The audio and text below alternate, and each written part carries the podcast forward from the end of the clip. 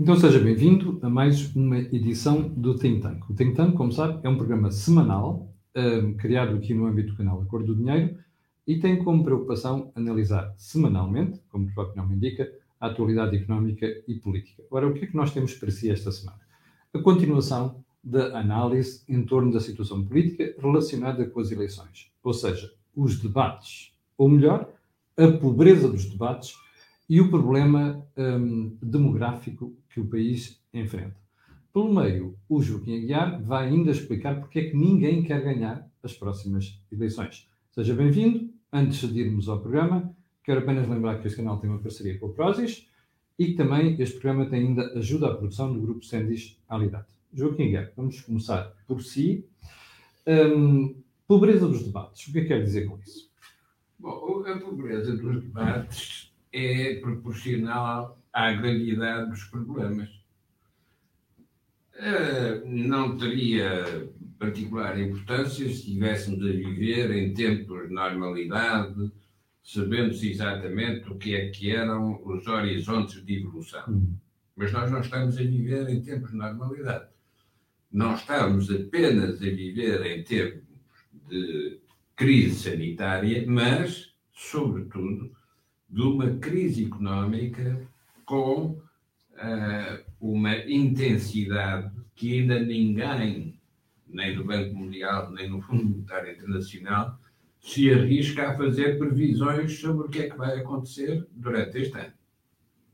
Ora, perante uma emergência deste tipo, os debates que aparecem são de uma enorme pobreza, porque nem sequer referem os problemas que existem. Uhum.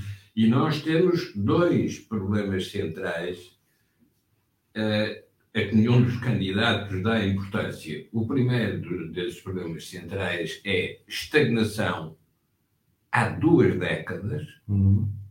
as duas décadas do euro, o que significa que os políticos portugueses não fizeram a passagem, a transição do sistema ou do regime de moeda própria para o regime de moeda comum. Oh, Joaquim, mas há uma parte da classe política que diz que o problema não está aí, está no facto é de o euro não servir a Portugal. O facto do euro não servir a Portugal é uma explicação, de facto, só para portugueses. Uhum. Porque serviu para todos os outros, inclusive é para os ex-comunistas que já nos ultrapassaram. Portanto, quem diz o euro não serve a Portugal é um político que não serve a Portugal. Sim, está a esconder o problema. Porque a única coisa que quem diz isso está a propor é voltarmos a um sistema em que a balança de pagamentos determina desvalorizações cambiais para ajustar a relação entre receitas e despesas. Uhum. O que significaria que, na situação atual, Portugal estaria a empobrecer, mais do que a não crescer, estaria a empobrecer, porque estava a ter desvalorizações sistemáticas. Uhum. E se não fosse por desvalorização cambial, era por subida da taxa de juro e por taxa de inflação. Ora, é esse universo essa memória que os que não aprenderam nada e não esqueceram nada voltam a referir, é essa memória que nos teria atirado para um abismo ainda mais fundo do que aquele em que caímos. Mas atenção, aquele em que caímos é exclusiva responsabilidade de quem exerceu o poder depois da bancarrota e quando havia uma oportunidade para corrigir aquilo que era a entrada na disciplina de moeda comum, resolveram fazer uma estratégia de reversões. Isto é, resolveram fazer uma estratégia de são os portugueses que decidem o que é que vão fazer com a sua economia. Ao fim de duas décadas, viu-se o que é que fizeram. Ao fim destes seis anos, viu-se o que é que as revelações provocaram. Uhum. E agora que vamos ser sujeitos a uma compressão brutal dos balanços das empresas, dos rendimentos das pessoas, aquilo que se vai perguntar é qual é a proposta que têm para apresentar. Olhando para os debates, não tem nenhuma. Porque nos debates apenas se discute com quem é que cada um quer dançar e com quem é que não quer dançar. Ainda não perceberam que a música vai parar. E, portanto, não interessa ter parceiro para a dança, não há dança nenhuma. Nesse sentido, estas eleições que serviram ao Presidente da República para se arrepender da estabilidade que defendeu em 2015. Mas acha que ele se arrependeu mesmo? Arrependeu-se porque provoca eleições antecipadas para demonstrar que esse acordo, esse entendimento de 2015 já não existe. Mas é no pior momento, Joaquim. É? é no pior momento em que ele faz isso. Não é só no pior momento, é, é, é aquele que perante o desastre, Sim. a única coisa que procura é ficar na margem da estrada para não ser atropelado pelos uhum. veículos que vão bater uns nos outros. Portanto, a única coisa que ele faz quando desencadeia eleições antecipadas é o ato notarial de reconhecer que aquele entendimento da frente esquerda não existe, mas não tem nenhuma proposta para o que é que se há de fazer a seguir. E quando o Partido Comunista diz que o PS não estava interessado em analisar soluções, porque a única coisa que queria era eleições, de facto, pode estar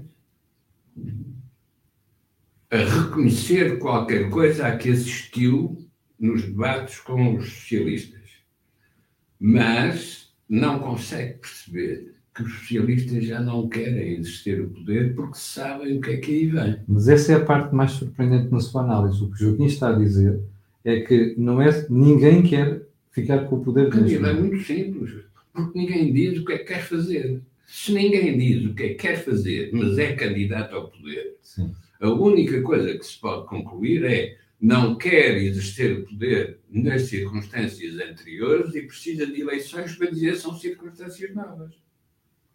Mas Joaquim, então porquê é que António Costa, sendo assim, não diz que eu vou-me embora?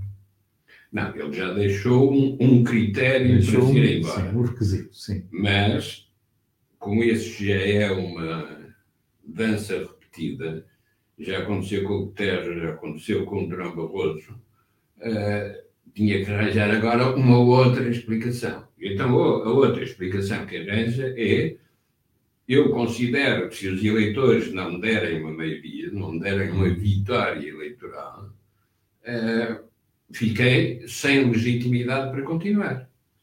Porque fui eu que estive durante estes seis anos.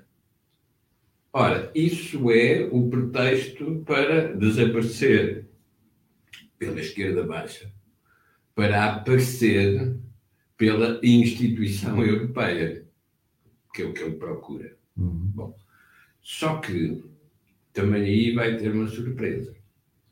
Porque se chegar à instituição europeia, depois de perder eleições em Portugal, vai descobrir que os europeus perceberam perfeitamente o que é que ele fez.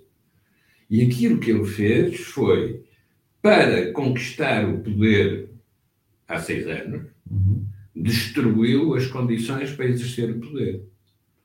Seis anos depois, porque não tem condições para exercer o poder, a única coisa que procurou foi escapar para uma instituição europeia. Antes de voltar a isso e antes de ir ao Jorge, quero só uh, pedir desculpa às pessoas.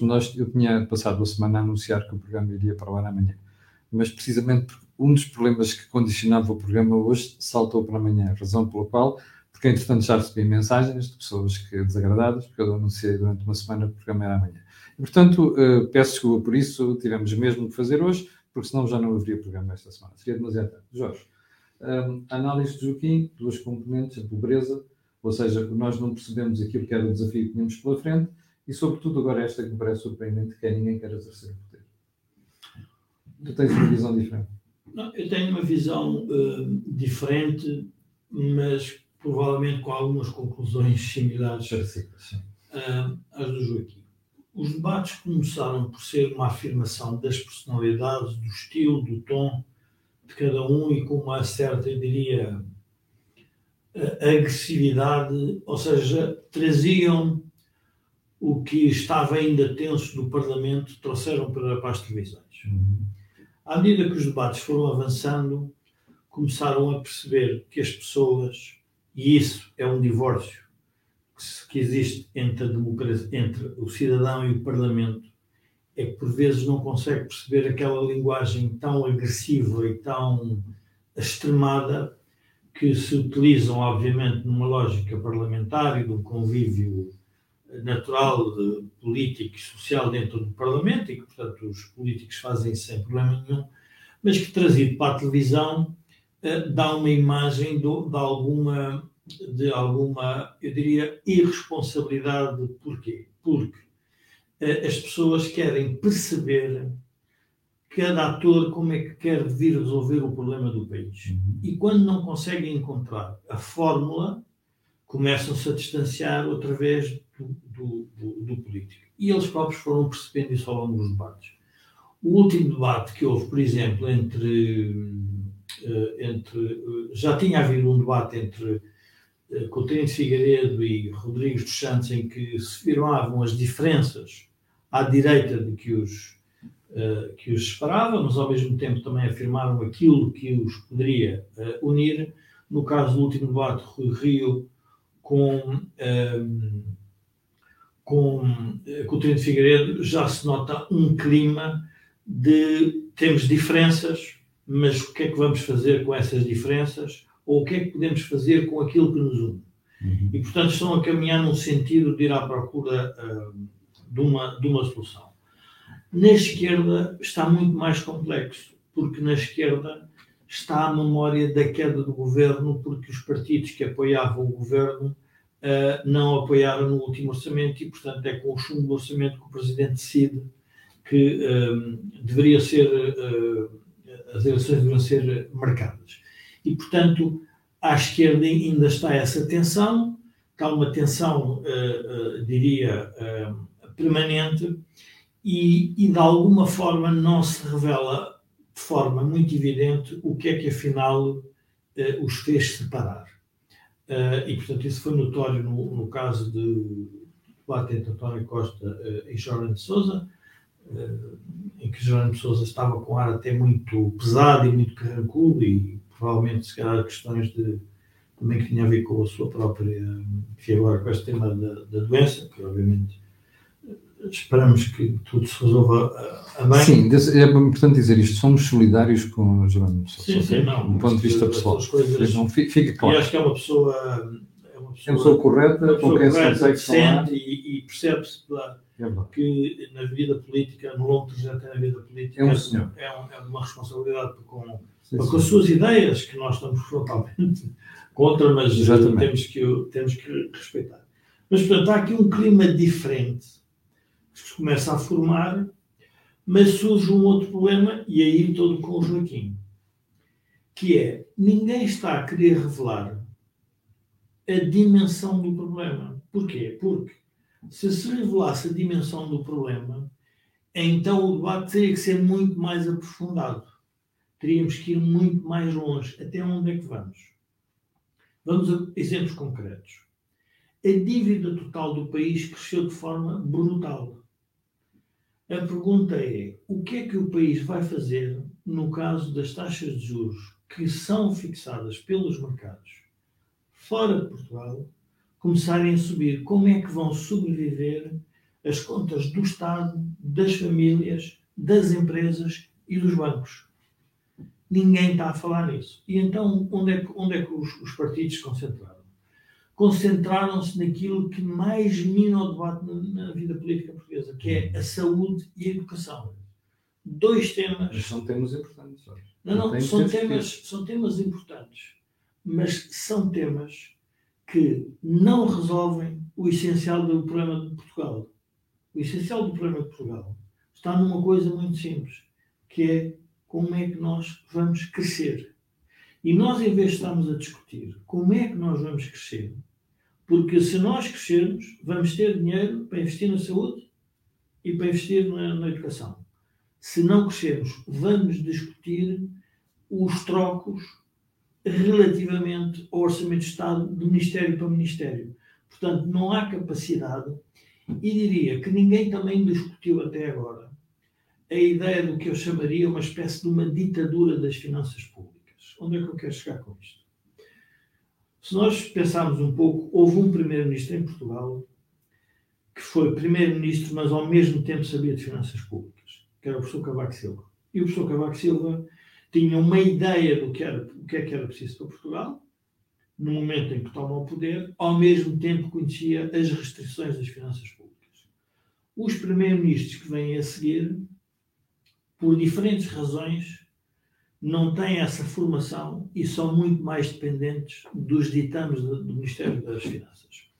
Ora, o Ministério das Finanças, a maior responsabilidade que tem é provar aos credores que nós temos contas certas, uhum. mas nunca se mete na política. Eu diria, mete-se relativamente pouco. Quem faz política são os outros ministérios. E os outros ministérios, basicamente, sentam-se à mesa a pedir dinheiro ao Ministro das Finanças. É basicamente o que tem sido feito. Ora, o país o que vai precisar, isto é a mesma coisa, se calhar as pessoas para perceber onde eu quero chegar é o seguinte, é a mesma coisa que eu escolhi para presidente de uma empresa o diretor financeiro. O diretor financeiro é fantástico a pôr as contas certas e provavelmente a empresa começar a dar lucro. Mas fazer crescer a empresa, conquistar cotas de mercado, aumentar a produtividade, tudo isso é muito mais que finanças. É um processo muito mais complexo. É uma estratégia empresarial. Pronto. E então o que é que nós estamos a precisar? Nós estamos a precisar de uma estratégia governamental. Nós temos debates orçamentais, nós não temos estratégias governamentais. Estratégias governamentais para quê? Para garantirmos que fixamos as empresas, que as empresas começam a ter poupança, é bom que as pessoas percebam. Poupança em empresas significa lucros. Não há outro nome. Podem dar o nome que, que podem. Mas depois a esquerda chama isso de negócios. Negócios. Mas não é. A poupança na empresa chama-se lucros. Aquilo que ficou para a empresa investir ou distribuir aos seus acionistas. Isso são a poupança. Como, como as pessoas sabem que a poupança que têm é aquilo que não gastaram e que serve para fazer o quê? Os seus investimentos com os seus investimentos, a culpa da casa, a culpa do carro e tudo mais. Ora, o que é que tem acontecido na, na, na vida política portuguesa?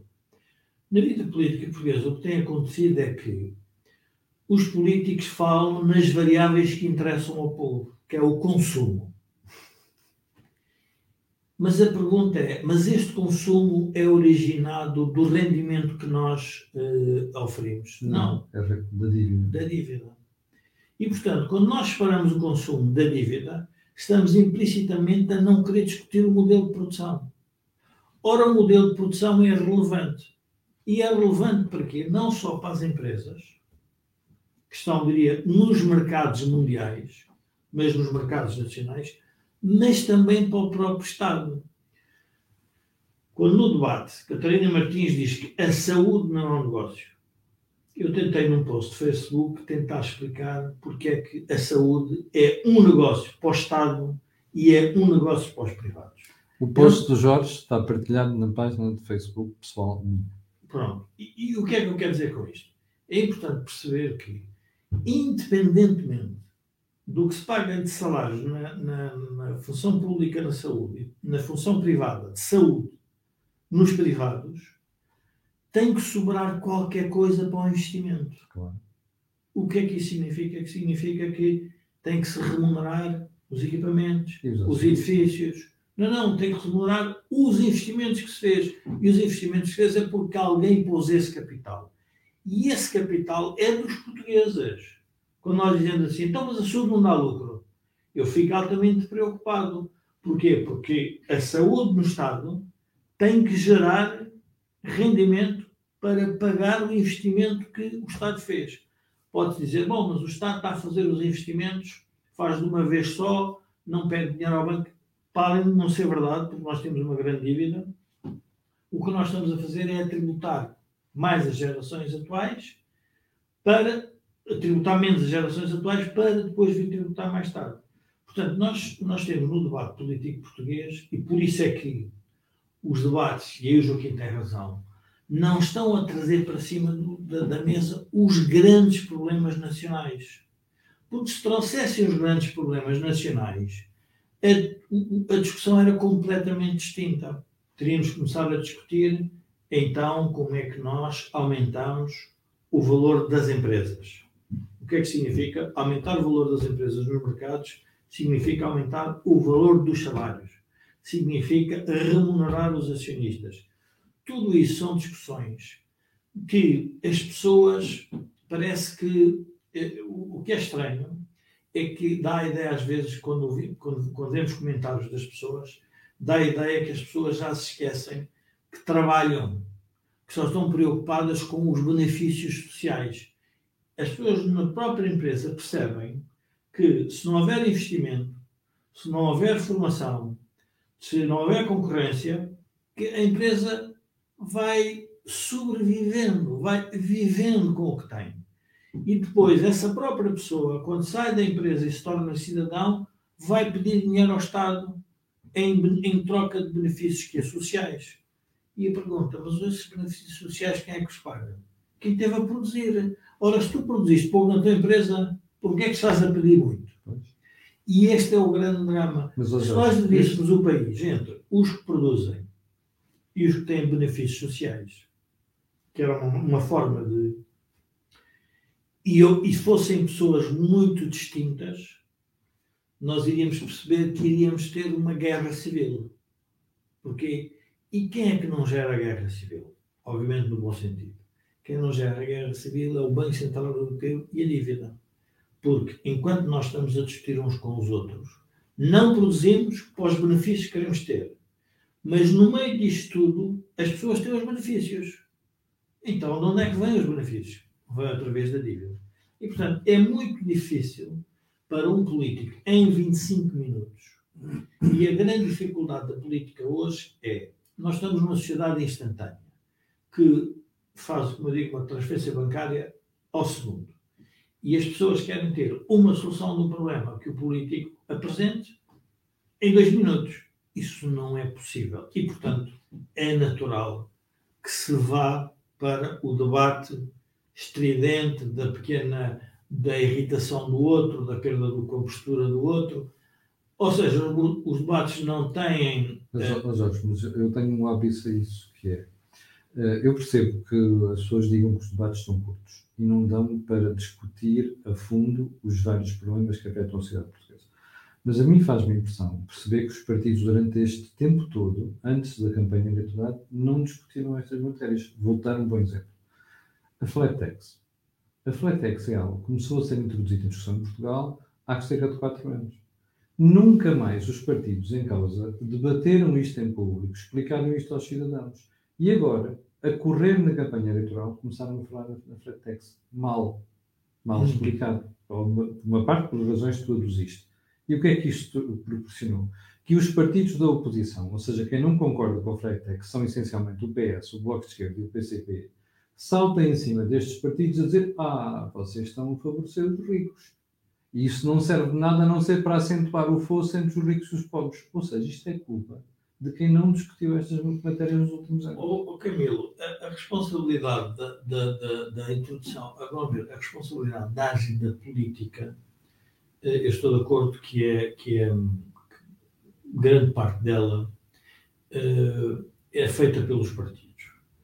Mas nós temos também ir um bocadinho mais fundo e perceber porque é que os partidos têm dificuldade em fazer reformas na sociedade. Porque a própria sociedade está instalada num modelo de sociedade. é a própria sociedade que não quer fazer esse debate. Mas sem formar a sociedade não é possível mudar as coisas. Pronto. E para isso é que eu estou a dizer que é preciso que o debate seja mais profundo. Uhum. Mas o, debate ontem, do, do, do, do pela primeira vez, a, penso que a entrevistadora teve o cuidado de, de fazer perguntas mais do que estar. Ou seja, os entrevistadores que eu vejo na, na, nos canais de televisão às vezes fazem a pergunta que o adversário gostaria que fosse feita.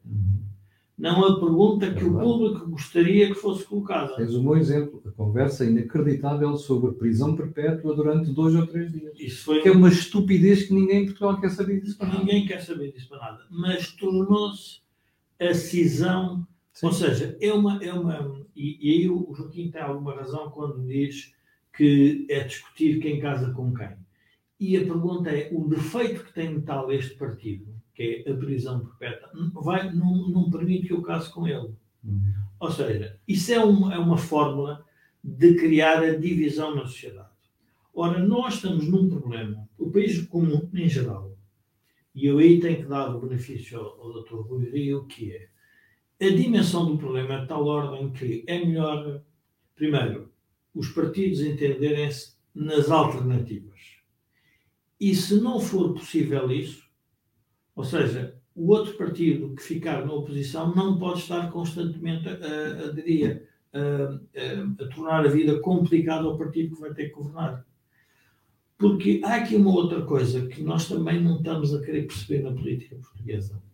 O país continua todos os dias para além dos partidos e das eleições. Sim. Portanto, nós não vale a pena pensarmos que quatro anos são suficientes para mudar um país. Eu diria que o projeto para Portugal mudar são três legislaturas. Sim, sim. Mas Pelo para menos. isso, pelo menos, mas para três legislaturas mudarmos, é preciso que os atores políticos, eles todos, se entendam. Então, o que é que isso significa? Que vai haver diferenças entre a esquerda e a direita? Já sabemos. Agora, o país quer caminhar, por exemplo, como está a caminhar a sociedade americana, em que tem dois partidos bipolarizados e dentro dos partidos ainda há mais divisão. Uhum. E qual é o resultado prático disso? O resultado prático disso é uma má governação e uma inação, se quisermos, da política em relação à sociedade. Portanto, há aqui uma. Eu diria que a minha esperança é que os debates até ao final, penso que até dia 15, se não estou a erro, vão crescer do ponto de vista de profundidade. Já não é suficiente os soundbites, as, eh, as atordoadas uns com os outros. Eu penso que isso já não é suficiente porque as pessoas estão cansadas. E pior do que tudo, é que há uma grande massa de eleitores que, para além de estar indecisa, ehm, vai provavelmente surpreender as empresas de sondagem. Tu Porque acreditas nisso? Vamos ter mais um problema com sondagens versus resultados eleitorais. Mas eh, o problema das sondagens provavelmente pode nem estar até no modelo. O problema das sondagens está aqui. As pessoas, elas próprias, ainda não formaram uma opinião sobre onde é que vão votar. E eu vejo isso com muita gente que fala na rua Sim, e que tem que perceber e que tem uma grande indecisão. Sim. Depois há um mercado eleitoral que também ninguém está a disputar. A sério, que é o mercado abstencionista. Esse mercado abstencionista pode fazer a diferença total para um país com uma governação muito mais estável do que uma governação muito mais, se quisermos, instável, em que tem que ter, se quisermos, hum, hum, hum, eu diria, a arbitragem do Presidente da República. E nessa medida, eu julgo que é muito, são muito, é- os debates vão se tornar cada vez mais relevantes. Joaquim, vamos, gostava de pegar ainda neste tema que o Jorge está a falar e é hum, a incapacidade de discutir os temas que são fundamentais para o país. Eu recordo-me do debate entre Catarina Martins e Salvo Erro uh, Coutinho Figueiredo, em que, quando alguém falou do, da Fletex, Catarina Martins virou-se e diz assim: Ah, pois, mas se um CEO ganhar 250 mil euros por mês versus um trabalhador que ganha mil euros ou pouco mais do que isso, há um que vai ficar muito feliz. Como é que se consegue passar por cima desta demagogia e convencer a população em geral que tem que repensar a questão da fiscalidade sobre o trabalho. Como é que se consegue passar por cima da Santa da Ladeira que vende garrafas de água benta? É água da Ribeira. Porque Catarina Martins é uma Santa da Ladeira, benzida pelo Francisco Louçã, e que repete numa, num disco riscado coisas que ela própria não sabe o que é que está a dizer. Por exemplo, uma das candidatas, neste caso do PAN, diz que é preciso que a sociedade portuguesa evolua para uma economia da felicidade e do bem-estar. Esta senhora, que saberá imenso de, De estufas. de, de legumes e de estufas, eh, não sabe que a economia é uma ciência triste. Pois. porque tem de afetar recursos Que são escassos para necessidades ilimitadas. Vá. Portanto, faça o que fizer, nunca terá nem a felicidade nem o bem-estar. Ora, quando uma dirigente política, candidata a deputada da, da nação, se apresenta com este nível de ignorância, nós temos de concluir que é um nível idêntico de incompetência política.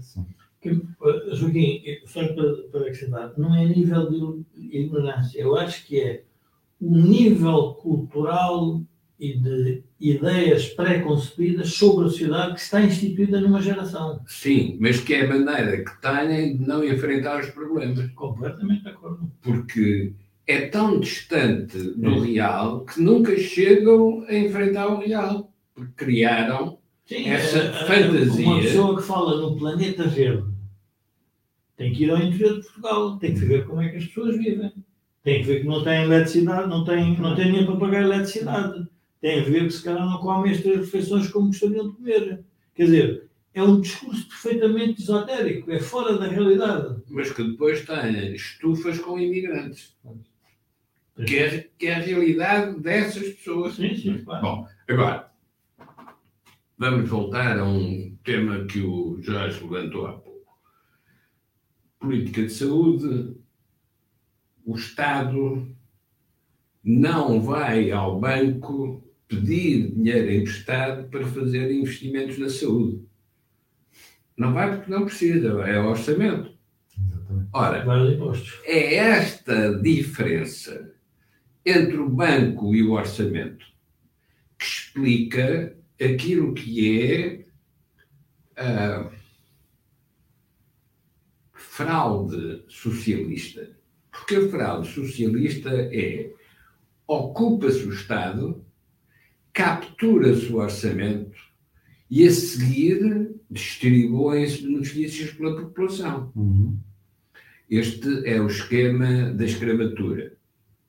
Porque o escravo tem de agradecer ao seu dono o facto de o sustentar. E, portanto, o escravo não tem de se queixar de ser escravo. O dono do escravo é que tem de se queixar quanto o escravo custa para continuar vivo. Ora, quando a política é pervertida deste modo, aparecem os socialistas estatistas, isto é, ocupando o orçamento, que são os amigos do povo, e a única coisa que estão a fazer é a escravatura do povo.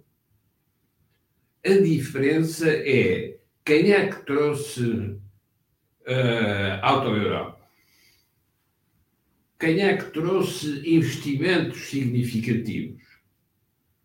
Ou, se quisermos, o que é que fizeram os templários quando pegaram em Portugal para fazer descobrimentos?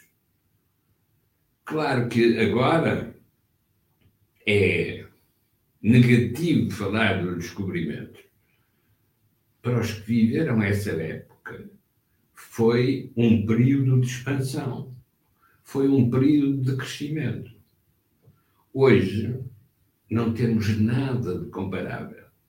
Mas temos uma certeza: é que vamos ser, dentro de 20 a 30 anos, uma sociedade de idosos.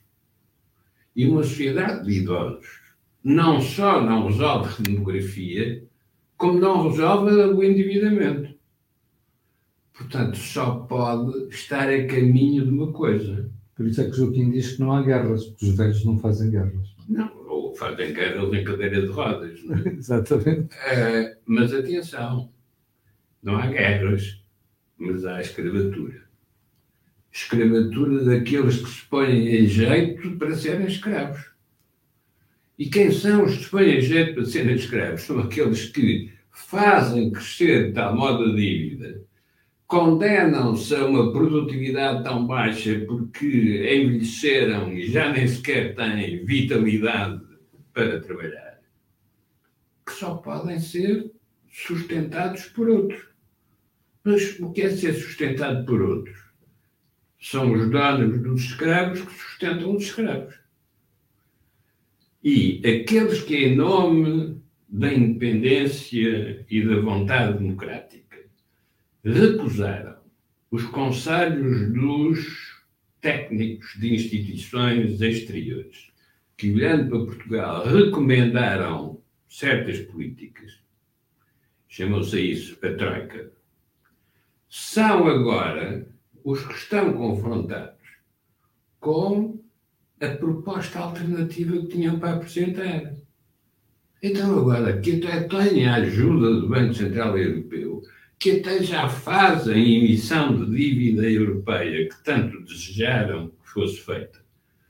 Agora que já tem isso tudo, qual é o resultado em termos de crescimento? E, portanto, no intervalo de uma geração, que são estas duas décadas de estagnação, mais os seis anos das pseudo-reversões das estratégias económicas uh, são suficientes, é um período suficiente, são dois períodos suficientes e que se confiram uns aos outros para que se reconheça que o caminho que está a ser seguido nestas duas décadas é um caminho errado. Porque entramos num esquema de moeda comum e continuamos a recusar a disciplina de estarmos num esquema de moeda comum. Portanto, não interiorizamos o exterior, mas estamos a querer viver à custa do exterior. Isto só pode acabar mal. Como é que vai acabar mal? Uh, e quanto mais cedo for, menor é o prejuízo acumulado. Vai acabar mal e vai acabar mal este ano. Nós não sabemos o que é que vai acontecer do ponto de vista sanitário, mas sabemos que há empresas que vão ser destruídas irreversivelmente. Não é possível substituir o capital destruído por novo capital, mesmo que seja dívida ou seja de investimentos chineses. Joguinho, quando é que acha que isso vai acontecer? Porque o Joguinho deve estar a dizer isso praticamente nos últimos 12 meses. Eu considero que vai ser, eu considero. As análises que tenho feito apontam para que este ano seja o ano em que se retira o manto diáfano dos apoios que esconde a nudez fria da verdade. Que é uma estátua que está ali na, a, a seguir, a seguir a Chiado. Uh, e tem uns simpáticos, partem os dedos e os braços, justamente porque nem sequer percebem a simbologia daquilo. E a simbologia daquilo é, de facto, nós escondemos a verdade porque não a queremos ver. Hum.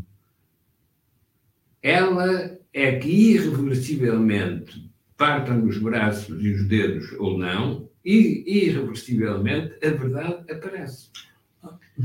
Há aqui um tema que eu, que eu gostava de introduzir e que tem a ver com a coragem política para enfrentar o eleitorado.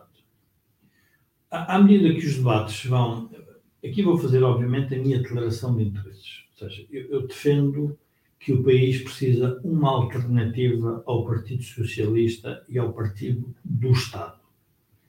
E, portanto, eh, essa é a minha, é a minha convicção, que o país só vai sair desta crise, eh, diria, se quisermos, orçamental, económica, dívida, de envelhecimento, se se voltar mais para a sociedade e se esquecer um, um pouco, um pouco mais o papel do Estado.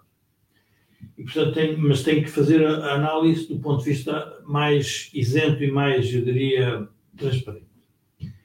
Nenhum dos partidos centrais, quer o PS, quer o PSD, tem dificuldade em enfrentar os eleitorados, porque esses eleitorados foram se formando ao longo do tempo.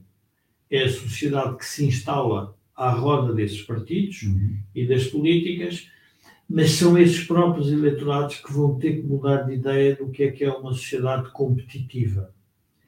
E se nós introduzirmos o conceito de o país precisa de uma sociedade competitiva, nós nunca vamos discutir o problema da saúde e da educação. Não, vamos discutir o problema, o que é que torna a sociedade competitiva. E a seguir vem a necessidade de termos escolas para preparar as pessoas para uma sociedade competitiva e termos saúde para quê? Para que o bem-estar das pessoas relativamente ao seu, uh, à sua capacidade produtiva seja cada vez maior.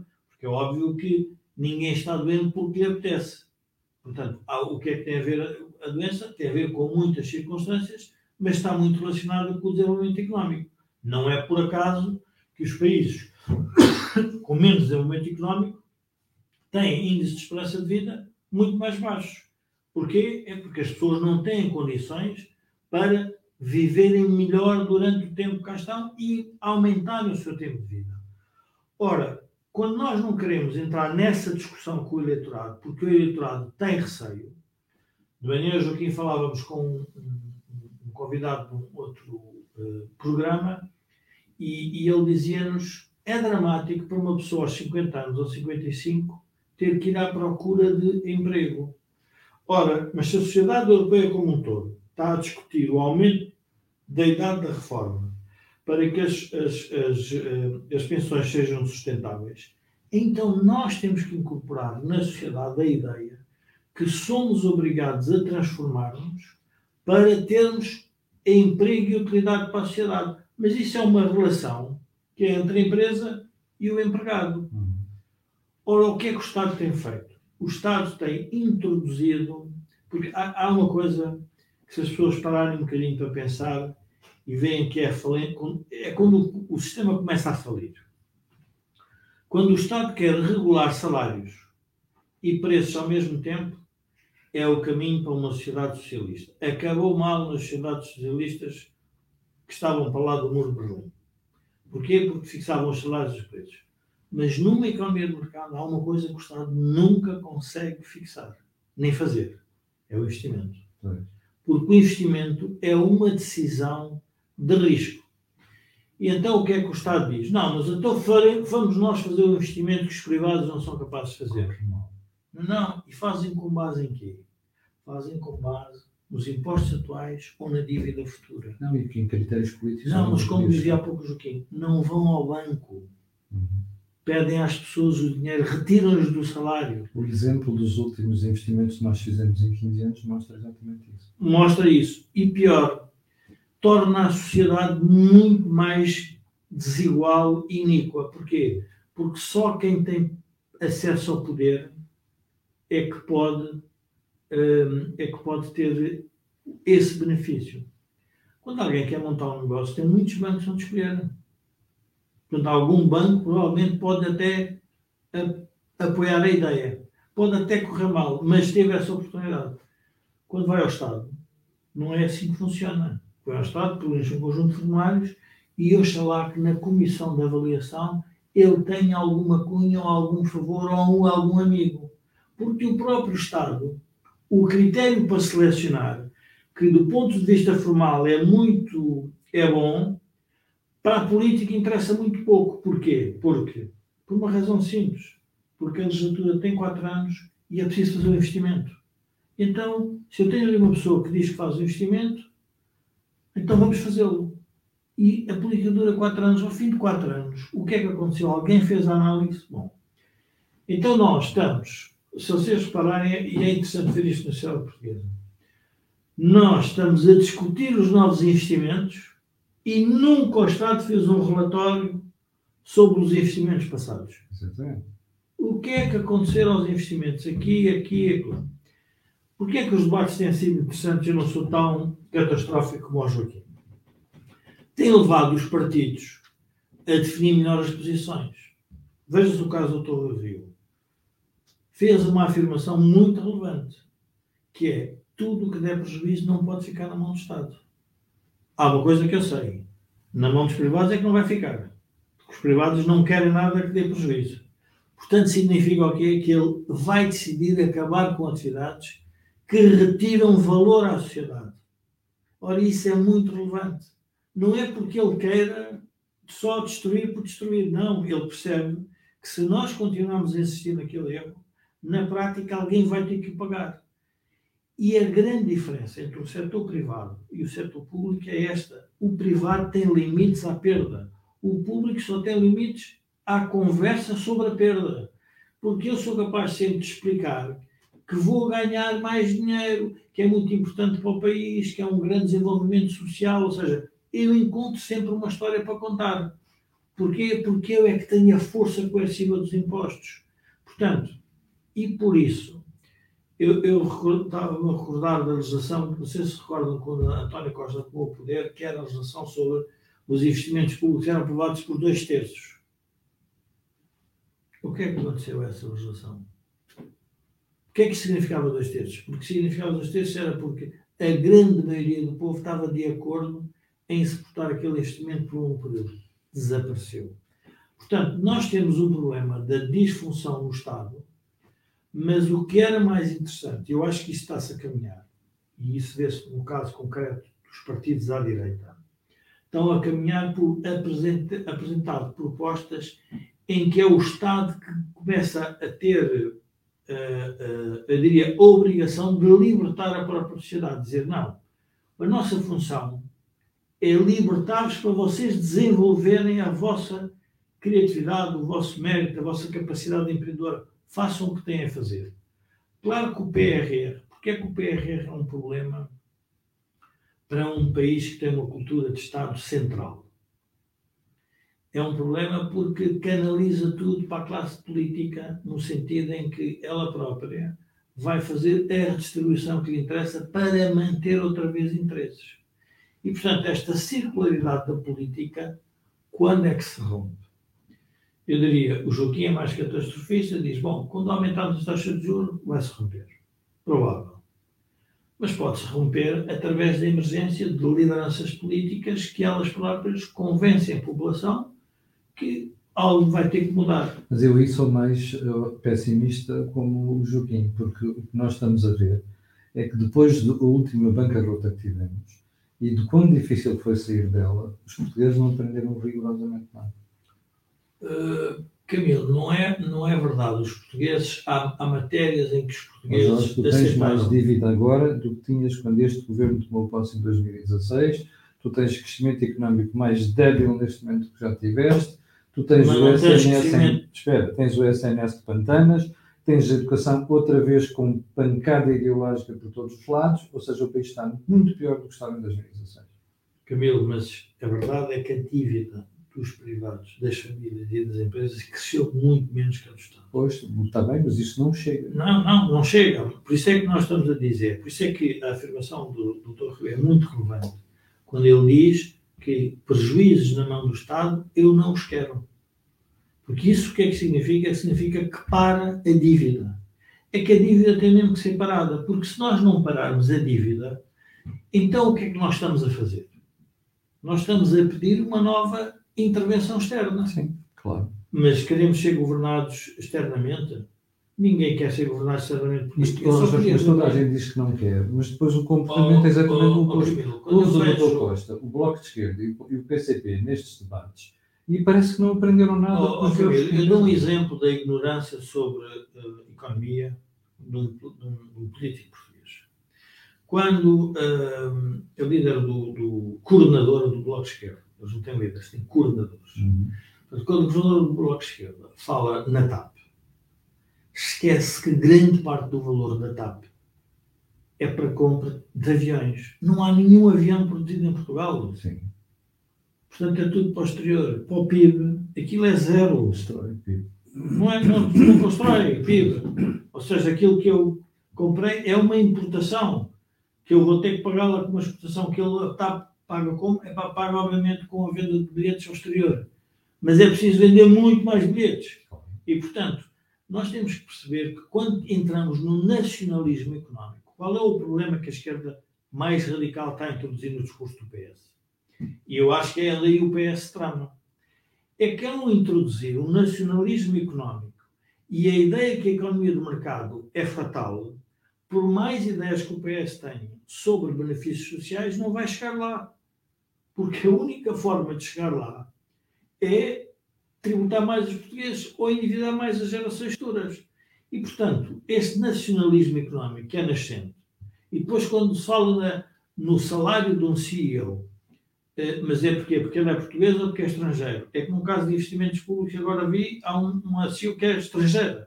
Portanto, nós não podemos entrar numa economia aberta na discussão do nacionalismo económico. Nós temos que pensar exatamente ao contrário. Como é que com esta economia toda à nossa disposição, as nossas empresas são altamente competitivas para conquistarmos cotas de mercado. E as cotas de mercado é nos setores que quem é que vai decidir os investimentos? Tem que ser a classe empresarial, mas para isso é preciso uma coisa que é muito difícil a política fazer.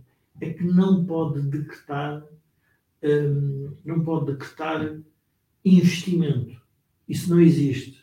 Decreta salários, e decreta, e, e, e decreta preços. Mas não consegue decretar investimento, porque para decretar investimento tem que tomar o risco do privado, porque o privado, e muito bem, cada vez que o Estado lhe apresenta um investimento que ele percebe que não vai dar dinheiro, ou seja, não vai criar poupança para ele, ou seja, lucros para remunerar o capital dele, para ele voltar a investir, para continuar a manter a competitividade, o que vai fazer de forma muito simples é o Estado que faça esse investimento.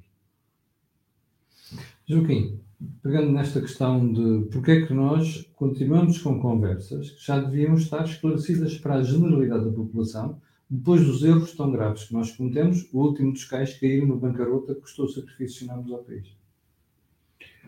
Oh, Camilo, a, a nossa história é feita de episódios desse género. Quando, no século XIX, uh, o Estado apropria os bens da Igreja e depois os vende, está a fazer uma operação de distribuição e de criação de novos centros patrimoniais. Houve grande agitação política e eleitoral, realizaram-se várias eleições, enquanto se estava nesse processo de distribuição, de venda dos bens da Igreja. Assim que esse processo uh, terminou, não havia mais bens da Igreja para vender, a agitação política desapareceu. Uhum. Porque a agitação política só existia não em função das ideias, mas em função do que havia para distribuir. Ora, no discurso político, vai ser muito importante o momento em que se passa, e passou-se no tempo de Passo Escolho, o momento em que se passa para a fase em que se diz nós só estamos a distribuir dívida. E aí, de facto, a luta política perdeu o conteúdo. Só está a distribuir dívida, para que é que eu quero conquistar o poder? Pois. Por isso é que eu digo que hoje, ninguém quer ganhar. Analisando, sobretudo o, o, António Costa. António Costa, analisando o que é o discurso do António Costa, é uma lâmpada que fundiu. Continua lá no candeeiro, no abajur. Não está tão iluminado. Mas já não tem luz. Aquilo não, não tem. Mas não está iluminado. Não tem nenhum entusiasmo. Porque ele sabe que falhou. Uhum. E agora, desde o chumbo do orçamento, não tem a quem passar a responsabilidade pela crise. Porque ela ficou toda concentrada aí, tem agora eleições. Quando chegarmos às eleições, se não vier nenhum resultado significativo, o que é que isto quer dizer? Que o Presidente decidiu ir para eleições antecipadas antes de ter analisado se haveria diferença nos resultados. E vamos enfrentar o problema de não haver diferença nos resultados com o facto de o processo eleitoral foi perturbado pela existência da pandemia e não se conseguiu mobilizar os abstencionistas. Ora, o que é um abstencionista? É alguém que já desistiu do regime político. Não participa porque não acredita que vale a pena participar. Sim. E isto é, digamos, a maior desvalorização de um sistema político. Mas, oh, Joaquim, eu gostava de, de pôr numa perspectiva diferente. Eu julgo que os resultados de, desta eleição, uh, primeiro, se for uma maioria absoluta, seja de que partido for, do PS ou do PSD, um, eh, eu diria que os dois vão ficar assustados com a maioria absoluta. Porque já sabem que não podem responsabilizar mais ninguém pelo que têm pela frente.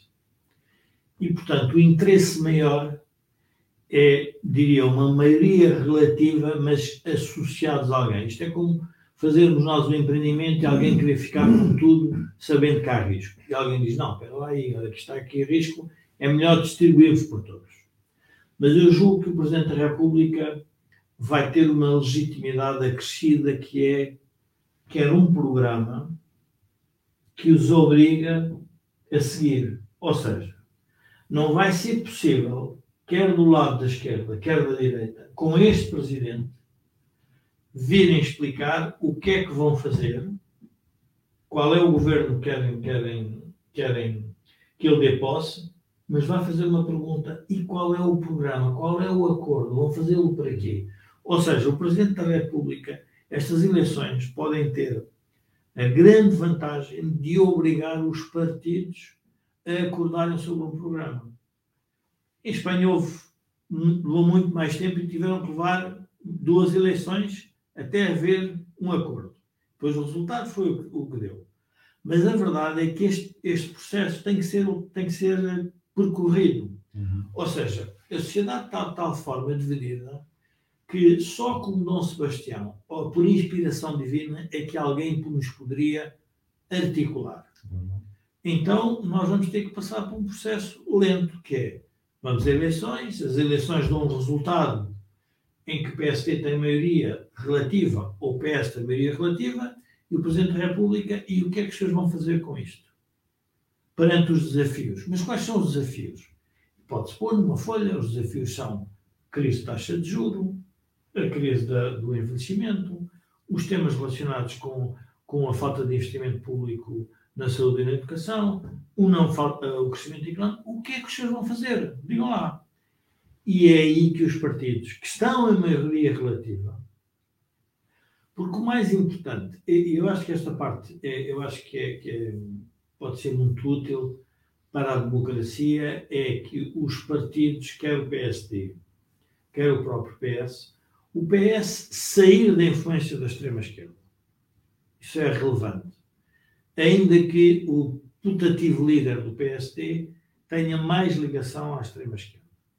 Mas o PS, se não sair daí, vai ter um problema. Porque, no fundo, vai, uh, vai, enfim, vai estatizar mais um país que já percebeu que não consegue ser mais, mais estatizado. Mas do lado do PSD, as correntes mais liberais, as correntes de menor intervenção do Estado, as correntes de maior, diria, moderação estatal, vão ter que prevalecer. Não as correntes tão extremistas, do ponto de vista de Estado mínimo ou Estado nenhum, vão nascer correntes dizendo não há dúvida que a solução é a competitividade da economia portuguesa. E, portanto, eu julgo que uh, estas eleições têm a vantagem de poder esclarecer os modelos que eles nos querem apresentar para nós uh, avançarmos. Bom, uh, chegamos ao final do programa de hoje. Como sempre, e particularmente as últimas edições, têm sido muito interesse para perceber a realidade política portuguesa, nomeadamente no momento em que nós caminhamos para eleições. Eu registro o pessimismo de Joaquim e o otimismo de Jorge Marrão. Eu estou mais virado para o pessimismo de Jorge Joaquim, porque confesso que não consigo perceber o que é que a sociedade portuguesa aprendeu nos últimos 10 anos. Foi o Think Tank desta semana. Para o final do programa, quero lembrar sempre que o canal tem parceria com Prozis e que este programa tem também ajudado a produção do grupo Sem Digitalidade. Quanto a nós, já sabe, eu e você voltaremos a ver-nos amanhã às 8 da manhã e com estes senhores a conversa voltará na próxima semana. Eu depois esclarecerei se é à terça ou à quarta-feira. Fique bem, fique bem. Para o final, fica apenas aquele pedido que é colocar um gosto e fazer partilha nas redes sociais. Já sabe porquê. Aquilo que houve aqui não houve em mais sítio nenhum. Obrigado e até amanhã às 8.